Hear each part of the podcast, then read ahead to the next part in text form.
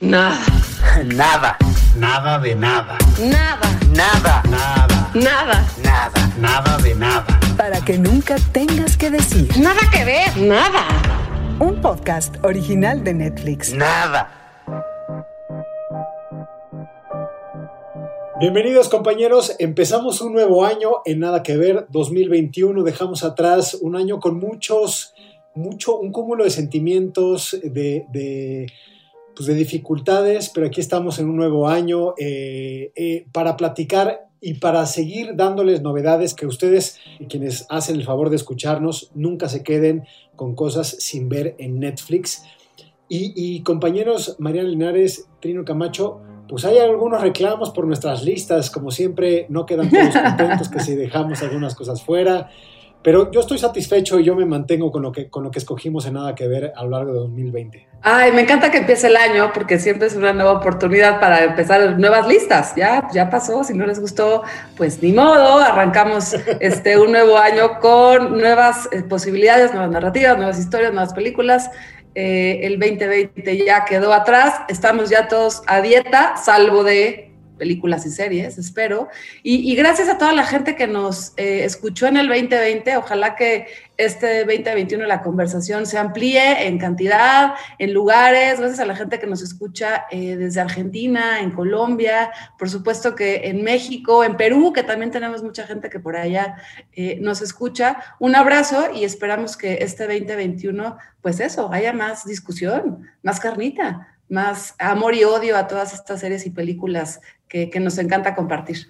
Así es, Mariana, Luis Pablo, pues estamos empezando el año pues con un dramonón, ¿no? Pero eso espero que no sea... Eh, eh, pues un, no, perdónenme pues, porque sí, este, yo que hubiera querido empezar como con un musical de Jim Kelly, pero bueno, está bien. Para, com para comenzar bien, de ánimo, ¿no? El año 2021 con todo, les tenemos fragmentos de una mujer Pieces of a Woman, pero a ver, yo también estoy de acuerdo, Trino, es, es un dramón, pero yo creo que todavía son los remanentes de lo que nos hizo sentir eh, un año difícil como 2020. Es una película que estamos seguros que a ustedes, quienes lo escuchan y les gusta el buen cine, es una película que estuvo en Venecia, en festivales, y que van a escuchar, por lo menos de aquí a marzo, que se habla mucho. Pieces of a Woman, fragmentos de una mujer. I wanted to stay at home. She sounds really good. Hi, baby. I wanted the baby to decide when she wanted to come. My daughter came into this world for the time that she did.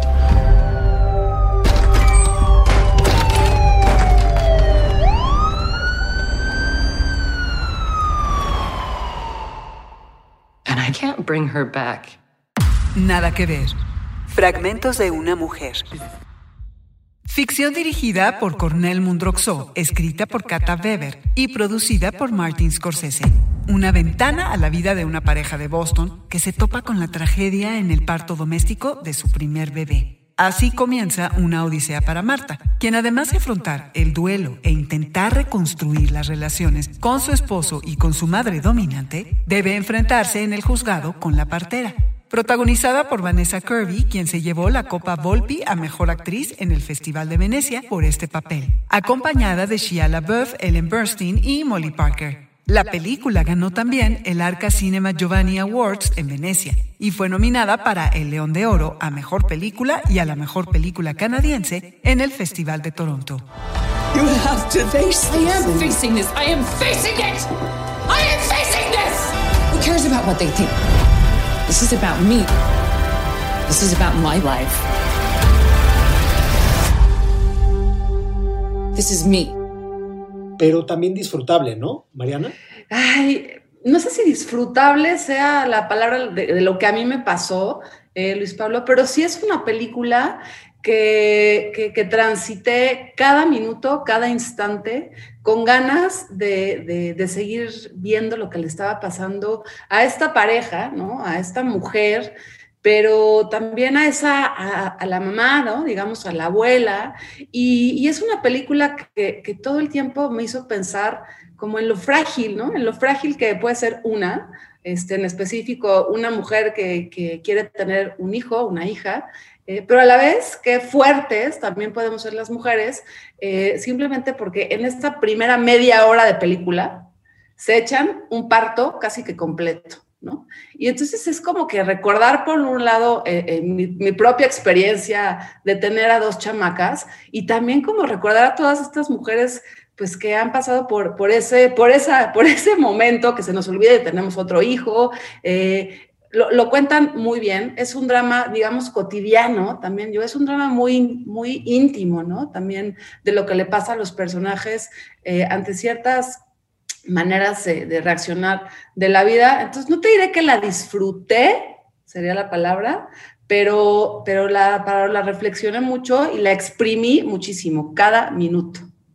A ver, pero somos mexicanos, hombre. Sufrir también es... Eh, es parte de nuestro código genético, tienes razón, el melodrama nos gusta, es verdad. Es, disfrutar, sufrir sí, es disfrutar. Sí, es verdad. Yo te quiero preguntar, ya lo dijo Mariana, esa primera media hora, quiero que me cuentes tú cómo estuviste, ¿Tú qué? cómo la viste. Ahorita, ahorita rebotamos, pero quiero escuchar a Trino. Claro, claro, como mira, como papá también, que me tocó estar en el parto, obviamente en un hospital, pero me, me, me, remitió a algo muy cercano, que es el primer hijo de Gis, que ya sabes que, que Gis es mi super brother, y el primer hijo, que es Juan Pedro, eh, lo tuvo en su casa con su mujer Chabela, que es también mi amiga.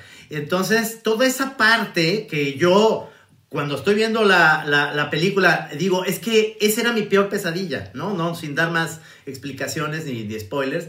Esa es mi, mi peor pesadilla. Eh, ¿Por qué no decidir un parto, porque es muy normal que muchas personas y muchas parejas decidan está, tener... Está muy de moda, ¿eh? Está muy de está moda. Muy de moda sí. Eh, yo, bueno, está muy de moda porque ya Juan Pedro tiene 23 años, eso a 23 años a, distancia. Eh, yo les decía, y como recomendación, de todos modos, eh, contraten una ambulancia que esté afuera, es decir, todo puede pasar, nada más, no, pero no, esta cuestión, porque Chabela, que la quiero mucho, es muy hippie, y lo, lo entiendo así, de esa manera, pero pero yo creo cuando, cuando le platicaba yo a, a Gis, vuelves a repetir esa, Gis ya tiene otros dos hijos, no con Chabela. Y entonces me dijo, no, es que es mucho más cómodo el hospital, obviamente. Es, esta parte es muy fuerte. Para mí es algo que yo siento, sobre todo mm, las mujeres tienen que pasar por este, y como bien dice Mariana, yo le pregunto a Maggie y te lo pregunto, Mariana, es, es tan fuerte el dolor que luego de repente quieres tener otro porque es un dolor tan intenso, pero es tan rápido que se te olvida, ¿no? Se te olvida ese dolor de parto, por eso, imagínate, las mamás, o sea, mi abuela que tuvo 11 hijos o, o mi mamá 5, entonces ya somos otra generación en la cual eso no lo aguantamos tanto, ¿no, Mariana? Me encanta esto que mencionas, sino porque porque tiene mucho que ver que el guion está escrito por una mujer, que es Kata Weber, ella es húngara y es pareja del director que es Cornel Mundrusco, y, estoy, estoy convencida de que, claro, ella pasó por ahí, o sea, la manera en que escribe eh, el guion, esta media hora de parto en donde las palabras están perfectamente acomodadas, las acciones están muy bien acomodadas, me encanta él queriendo ayudarle, pero sin saber cómo, que pues así es también, ¿no? Eh, eh, ella que es la primera vez que, está embarazada, que va a tener un bebé, que está teniendo un parto, toda la inexperiencia, pero a la vez como toda la valentía y todo el miedo se ve reflejado ahí en, en esta primera media hora y desde ahí, desde ahí está contado, ¿no? Desde la batalla íntima de nuestra protagonista, que, no necesariamente eh, estaba convencida de tener un parto, digamos, eh, en el hospital, ¿no? Que ahora sí está muy de moda, que la gente sigue juzgando que sea en su casa y que a partir también de ese juicio, prejuicio, se da la siguiente mitad de la película, que empiezan pues todo el mundo a buscar culpables ante lo que pasó eh, en ese parto, pero tiene que ver con ese mismo prejuicio, ¿no? Y ese prejuicio que ella todo el tiempo está intentando remontar, explicarles, explicarse por qué tomó esa decisión, por qué siempre está tomando las decisiones que el resto de la gente no entiende o no quiere o no comprende. Y entonces sí creo que es muy importante que una mujer eh, sea la, la, guionista de esta historia. Respondiendo a tu pregunta, nunca tuve un parto natural, me tocaron cesáreas por azares de la vida, porque también eso es, eh, así es, no las elegí. Entonces, no, no, puedo saber si duele así, pero la cesárea también tiene su onda. Sí, claro, claro.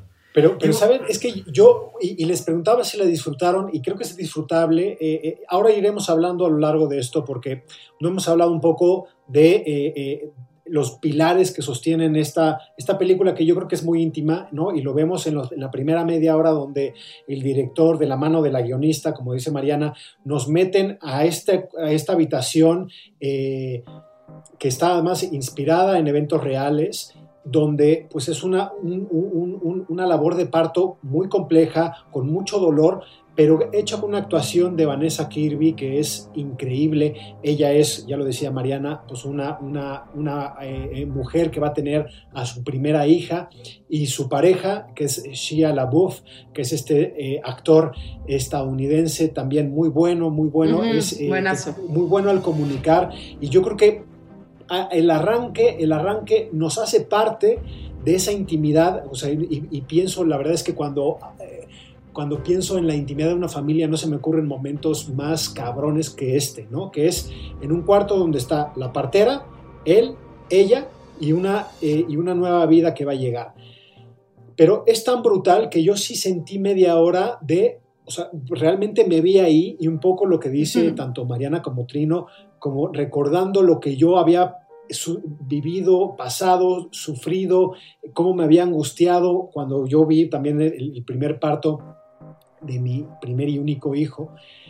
Y cuando termina la media hora, me vi exhalando, suspirando, así, dije, wow. O sea, para mí ese, esa primera media hora que está hecha con maestría, creo que después la película tiene algunas, algunas fallas que ahorita veremos en cuestión de guion, pero esa primera, esa primera media hora es una carta de presentación brutal, es un gancho suficiente, porque el cine también es sufrimiento, el cine es sensación, y yo creo que esta es la mejor muestra de eso, ¿no? O sea, del arranque que sea, que sea todo esto. Pero yo les pediría, hablemos por favor de Vanessa Kirby, que yo no sé si, si ustedes vieron en ella, es el eje, digamos, el que le da el gran peso a este gran drama, porque es una actriz con mucha preparación en las tablas británicas del teatro, que ha sido eh, fenomenal, ¿no? Yo creo que se roba la película, no sé si ustedes están de acuerdo con esto.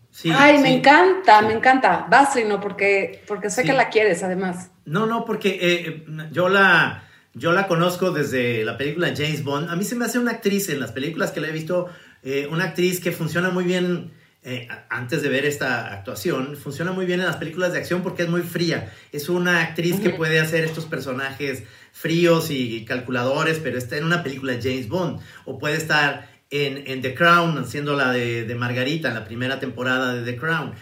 Pero, pero es una actriz que, en esta precisamente demuestra una capacidad de, este, de, crear personajes diferentes. Sí la sigo viendo todavía fría en ese sentido, muy anglosajona en muchos sentidos, como la representación está muy, que la tengo muy clara de, de como no somos los mexicanos, los mexicanos somos más, eh, en este sentido, a lo mejor más melodramáticos, ella es como muy, eh, como un, un, bloque de hielo, pero además está ahí Ellen Burstyn que lo hace muy bien, de mamá de ella, que la, me acuerdo mucho en películas eh, de los 70s y, o películas de John Cassavetes o películas que hizo de dramas 70s y ahora haciendo un papel también interesante, muy, muy importante.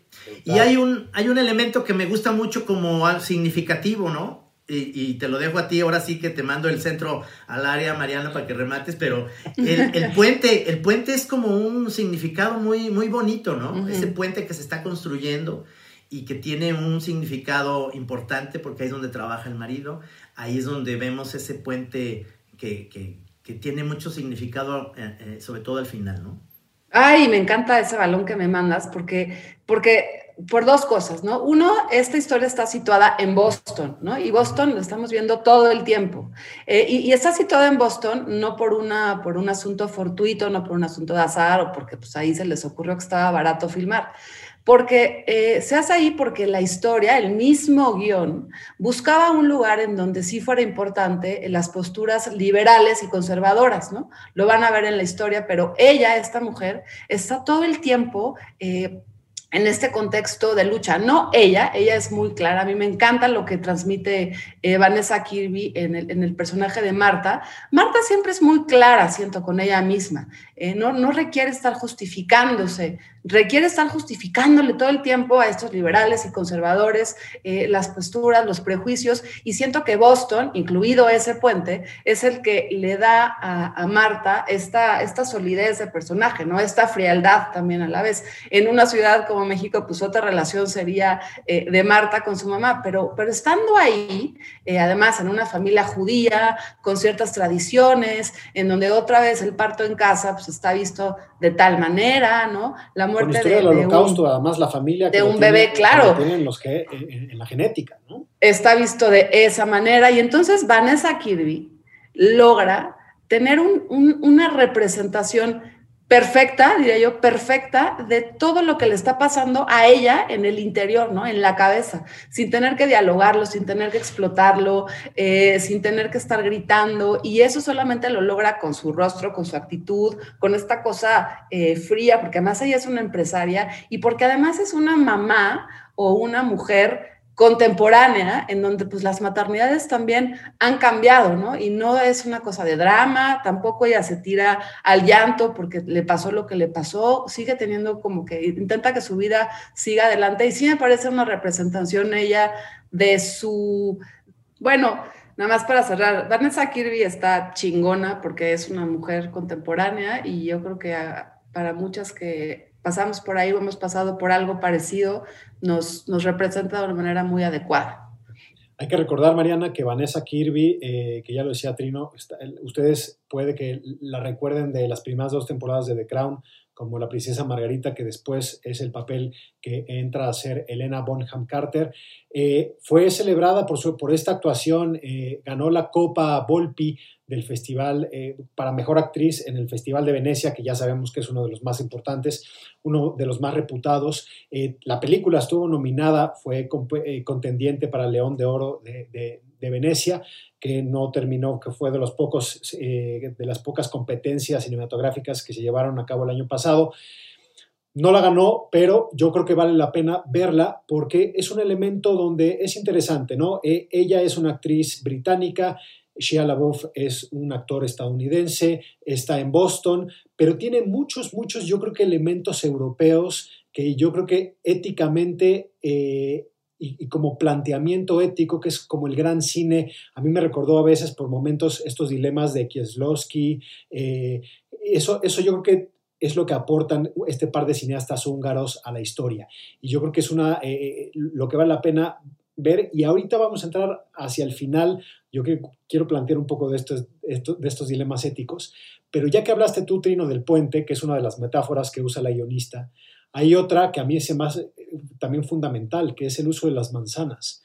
Es decir, porque realmente el puente para, para el personaje de, de, Vanessa Kirby, que es Marta, que finalmente es quien, quien carga en sus hombros el drama, eh, Shia LaBeouf, él, él sabemos que está construyendo un puente, pero ella vemos que empieza a agarrar unas manzanas y que se empieza a obsesionar en esta semidepresión, que yo no sé si está deprimida o no, pero en esta reacción que tiene, eh, pues con las semillas de las manzanas y la vemos que está comiendo una manzana todo el tiempo. Y yo creo que irse dando eh, cuenta de esas cosas a lo largo de la película son las cosas que te, te, te compensan o que te dan un premio cuando llegas a los a los 127 minutos que sí, dura la película. No, hay que tomar en cuenta que detrás de esta producción está el nombre de Scorsese como productor. Y, y ya lo habíamos platicado, Mariana, y ya te estoy quitando esa idea, pero es, me, me, gustó cuando, cuando me dijiste, ahí hay algo muy simbólico con las semillas de manzana, que me gustaría, ahora sí, que tú lo platiques para no robarte esa idea, pero es muy bonita, es muy bonita esa idea que tienes. Sí, yo creo que es una película, como bien dices, Luis Pablo, llena de metáforas. La, la, la manzana, el puente, eh, eh, también eh, la relación que, que, tienen las, las mujeres entre sí. Me recordó de pronto, ¿no? Como por momentos, I'm thinking of ending things. Nada que ver. I'm thinking of ending things. La última película de Charlie Kaufman basada en la novela homónima del canadiense Ian Reid. Pienso en el final es una exploración del arrepentimiento, la nostalgia y la fragilidad de la mente humana. A pesar de las dudas sobre su relación, una joven viaja con su nuevo novio a la granja de la familia de él. Cuando queda atrapada durante una tormenta de nieve con la madre y el padre de Jake, la joven empezará a cuestionar la naturaleza de todo lo que conocía o comprendía de su novio, del mundo y de ella misma. Protagonizada por Jesse Plemons, Jesse Buckley, Tony Collette y David Thewlis. Como en esta, en esta elaboración constante de las metáforas y que uno tiene que ir pues por ahí pescando, inclusive el tema de las manzanas, eh, que no, no es que está explícito, ¿no? sino que se va develando a lo largo de toda la historia, de toda la película. Y, y, ese uso de las metáforas también yo creo que lo que logra es, una, es esta intimidad, o sea, es justo esa intimidad, ese esa profundidad de los personajes. Él, la pareja, me encanta, o sea, me parece tan, tan, tan honesto, ¿no? Tan franco, le creo, eh, porque, me, me, encanta que todo el mundo le pregunta por qué tiene que andar con ese idiota, pero pues no es un idiota, ¿no? Está lleno también de matices y, y, y me gusta mucho también esta relación que no es perfecta, no son la pareja perfecta, son la pareja como cualquier otra pareja somos, ¿no? Con, con lleno de, de, de, contradicciones eh, entre ellos. Y, también me recordó el andar de esta mujer, en lo que pasa en la película, en como que toda la trayectoria de lo que ella se va construyendo, se va platicando, va viviendo. Eh, en Crímenes de Familia, esta película que protagoniza Cecilia Rodi, que también pudimos platicar con ella eh, el año pasado, en el 2020. Nada que ver. Crímenes de Familia. Película argentina dirigida y escrita por Sebastián Schindel y protagonizada por Cecilia Roth, Miguel Ángel Solá, Benjamín Amadeo y Sofía Gala Castiglione. Narra la historia de Alicia, una madre desesperada que hará lo imposible para evitar que su hijo Daniel sea condenado a prisión acusado de intento de homicidio de su exesposa. En medio de todo el proceso, Alicia irá descubriendo una escabrosa trama oculta que cambiará su vida por completo y la convertirá en una auténtica pesadilla. Porque esta protagonista Marta no arranca con esa valentía, ¿no? Arranca pues siendo queriendo ser mamá. Y a lo largo de toda la película, esta valentía interior, que insisto, no, no la necesitas ver, no saca un escudo, no tiene una espada, no, o sea, es una valentía que se va construyendo poquito a poquito. Hacia el final de la película es cuando ella encuentra dónde está su verdadera valentía, ¿no? Y es un poquito lo que le pasaba a la protagonista de Crímenes de Familia en, en todo este andar, andar de la película. Fíjense, y hay otra actriz ahí que es Molly Parker, que la vemos en, en Perdidos en el Espacio como la mamá Robinson, que es un personaje fuerte en esta serie que ah, yo la veo con Chema, mi hijo, porque además representa una serie que yo veía en los 60 Ella, ella, en un momento dado hay un juicio en la, en, en la película y ella con la sola expresión de que, de que estás tú este, un poco con ella en ese sentido que sientes una parte de injusticia, su expresión facial en el momento en el que hay un diálogo, digamos, en, en, el juicio, es buenísima. Es una actriz que también eh, yo, la, yo la consideraría como una de las, de las eh, que necesitan un papel protagónico importante. Ya sé que está en Perdidos en el Espacio, una, una serie que a mí en lo particular me fascina y me encanta, pero es una, es una serie, digamos, de palomitas. Esa actriz, eh, Molly Parker, yo creo que también tiene un potencial increíble. Me gusta muchísimo cómo tiene todas estas eh, metáforas, tanto las semillas de manzana como el puente y como las estaciones del año, del año, es decir, en el momento de la nevada, los fríos y demás, representa un vacío, es, siempre se me hace muy triste esa, esa estación del año, ¿no? Eh, que es la que estamos ahorita, pero, pero eh, después viene como una parte de la primavera, viene un árbol, viene el sol, viene como un cambio tan tan diferente en muchos sentidos que te deja con, al final, a pesar de que estás viendo un drama, te quedas con el corazón contento, ¿no? Eh, bueno, una de las cosas que decía Mariana, que yo, a mí me gustaría hablar, es, eh, yo siento, yo siento que, que, que, a mí me echa en falta un poco el contexto de cómo era esa pareja. Es decir, parte de la historia después del parto se me cae un poco porque realmente yo no conocía cómo funcionaba esa pareja tan dispareja. Es decir, sabemos que ella es una chava de Boston, de una familia eh, que emigró desde Europa, ¿no? que, que, tuvo incluso la madre y la abuela sobrevivientes del holocausto. ella es una persona educada, sabemos que la, que la madre no quiere, o sea, no quiere al esposo, ¿no? De hecho, se lleva fatal con, con Shia LaBeouf.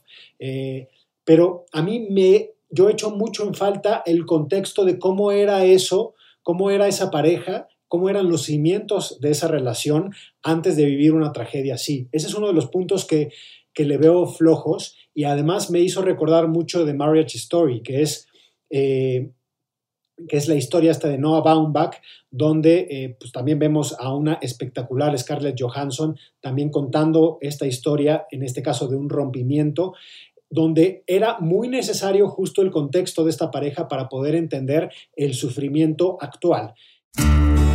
What I love about Nicole, she is a mother who plays, really plays.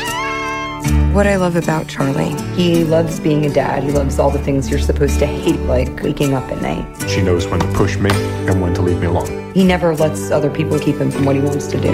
Dad, you're too far. I know. It's not easy for her to close a cabinet. He's incredibly neat. She's brave. He's brilliant. She's He's very, very competitive.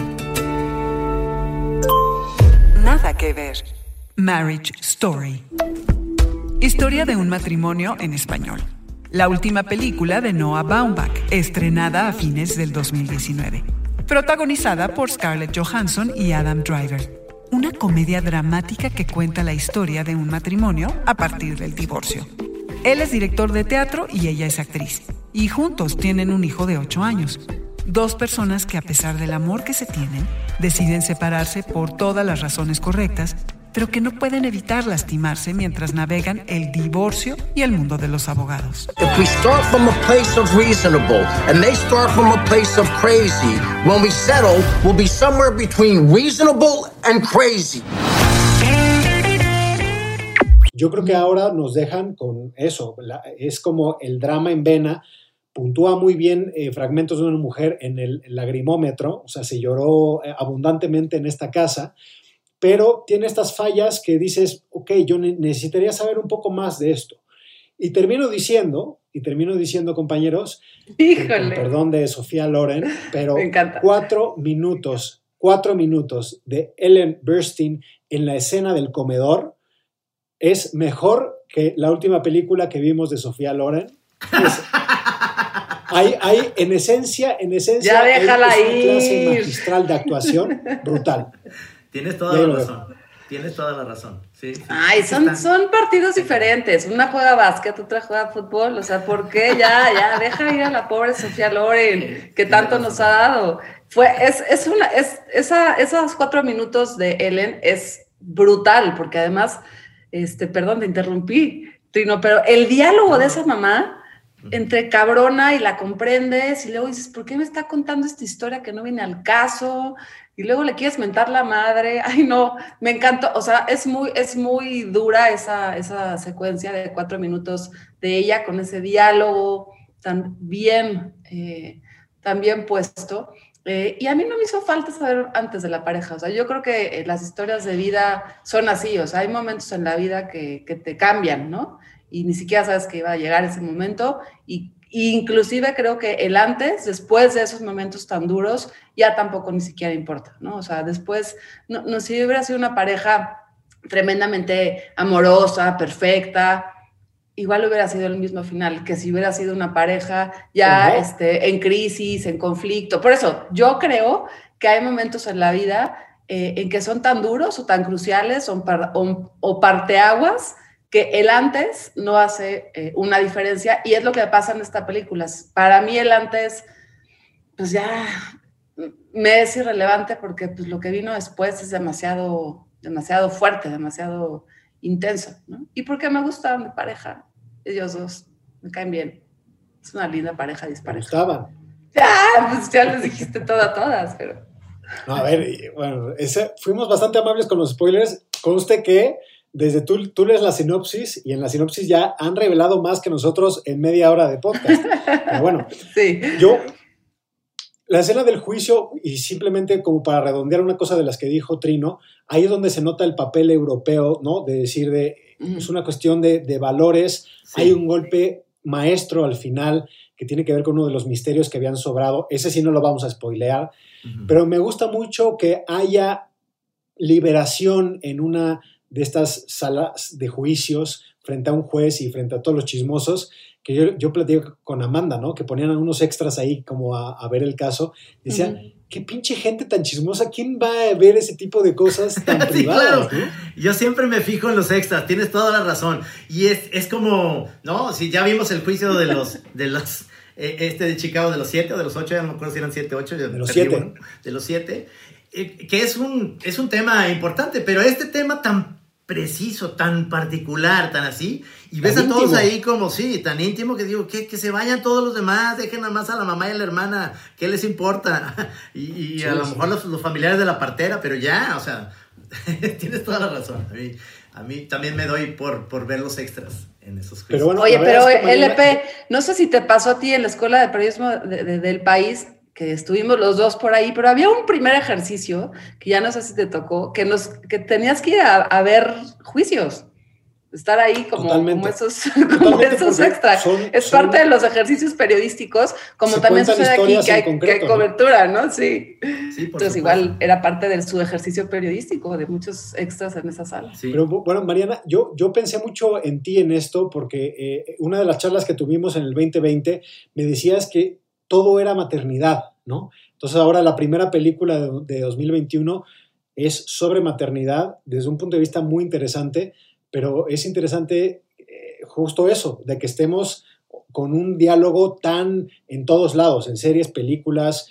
Yo creo que esta es una película sobre duelo, sobre el duelo más que sobre la maternidad, pero, pero eh, eh, recordé ese comentario que se me quedó grabado que decías, ya todo lo que ves, todo lo que lees, todo lo que escuchas sobre maternidad.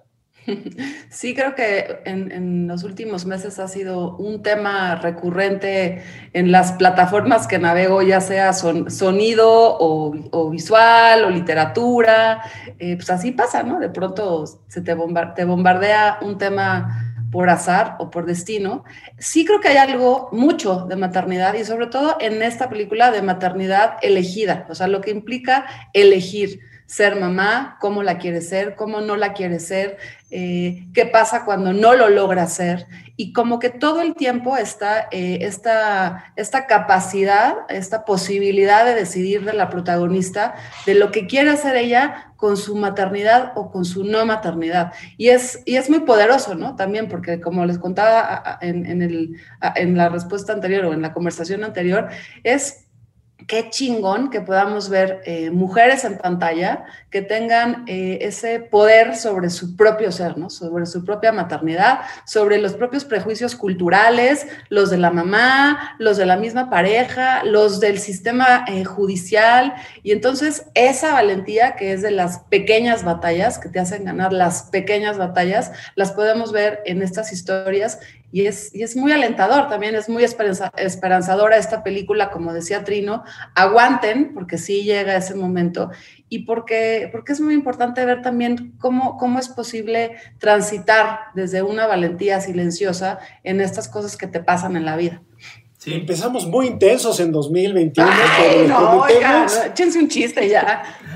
No, no, y prometemos que Trino va a elegir la, película o serie de la próxima semana para que para aligerar un poco la onda en este arranque de año. Sí, seguramente va a, ser, va a ser, sí, o Perdidos en el Espacio, una cosa así, por favor, o sea. Este, ahí, está, ahí está de prom, ¿eh? Ahí está de prom, que también es una película que yo creo que querías hablar de un musical. Pues mira, ni mandado a hacer, ni mandado a hacer.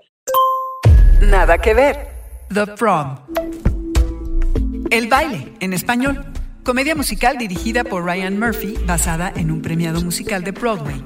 Protagonizada por Meryl Streep, James Corden, Nicole Kidman, Kerry Washington, Keegan Michael Key y Joe Ellen Pellman. Es el encuentro entre dos mundos. Un grupo de estrellas de teatro neoyorquinas a punto de destruir su carrera, que deciden figurar en una causa social para obtener prensa positiva. Y la historia de Emma, una adolescente en Indiana a la que la Asociación de Padres y Maestros quiere impedir asistir al baile de graduación por ser lesbiana. Cuando los dos mundos se encuentran, la vida de todos da un vuelco. Y entre bailes y canciones tendrán que aprender a relacionarse genuinamente para darle a Emma una noche donde pueda sentirse orgullosa de ser quien es. y siempre me gusta entrar a una profundidad con ustedes, compañeros, porque es, es rico. Y además, ese es el tipo de película que quieres platicar, porque quieres platicar si tú hubieras hecho lo mismo que él, lo mismo que ella. Si, ¿No? O sea, juzgamos a los, a los personajes desde un punto de vista moral, ético. Y yo creo que eso es lo que da, lo que permite, pues, programas como este es estar pimponeando ese tipo de cosas. Claro. Oigan, a mí, a mí me, yo quiero saber ustedes qué opinan de, del, del él. O sea, de él como pareja, eh, me, gustó mucho como que dónde, dónde lo coloca la historia al principio, luego pues ya se nos desguanza todo, pero ¿cómo lo vieron pues, a él? Es, un personaje, es que, es que Shia LaBeouf es un actor que para mí eh, eh, ha tenido poco a poco, destaca más en, temas y en películas que siento yo que debe de, de, tener mucho más presencia, porque es un actor que tiene muchísimo colorido, desde el hijo de Indiana Jones hasta este tipo de dramas. Y yo estoy viendo que este tipo de actores, tanto él como eh, el actor de Mary Story que sale de, de, malo en Star Wars, ¿cómo se llama? Este, siempre se me olvida. Eh, Adam Driver. Adam Driver y, y Shia LeBoff y, todos estos actores. Shia LeBoff dicen que se dice Shia LeBoff como si fuera. Shia, como Chia. Shia. Pero eh, lo veo con lo veo con Mary Story, lo veo con esta este tipo de películas que casi casi estamos regresando a estas a estas películas intimistas de los 60, 70, donde estaba la guerra de Vietnam, donde había una cuestión como triste detrás. Yo estoy viendo esta reacción así en estas películas con un, un contexto de Donald Trump, con un contexto de COVID, con un contexto pues un poquito desolador y eso se refleja mucho en películas que tienen estos temas que son mucho más reales y mucho más in your face, ¿no? No estas películas de los ochentas, que eran películas donde la pareja en los ochentas este, se liberaban y hacían... No, aquí es una, una, pareja y lo veo muy real, una pareja que no, que hay un desencuentro porque la vida de eso se trata. Los desencuentros nos están eh, desencontrando en situaciones tristes y hay que salir adelante. Entonces, para mí, eh, eh, y lo digo con toda sinceridad, es un, es un drama que hay que ver porque sí refleja muchísimo algo que dices, es que casi no estoy viendo cine, estoy viendo la historia de amigos muy cercanos. Pues bueno, yo brevemente yo diría que me caía muy bien, pero no le compro eh, eh, el giro que toma dentro de, su papel en la familia y en la relación. Ahí es donde me pierde totalmente. De acuerdo. Eso, es, es, imposible no juzgarlo por eso, ¿no? Es decir, es como una falla en el carácter, pero bueno, este es a ver si lo platicamos con, cervezas en este año, que ojalá no nos permita hacerlo, ¿no? Ojalá que sí. Compañeros, pues bueno, aunque sea eh, en sufrimiento, con ustedes es más divertido. feliz, feliz, feliz 2021. Igualmente. De aquí en adelante todo para arriba. Nos escuchamos pronto. Que nos vaya bien. Nada que ver. Un abrazo. Bye. para que nunca tengas que decir. Nada que ver, nada. Un podcast original de Netflix.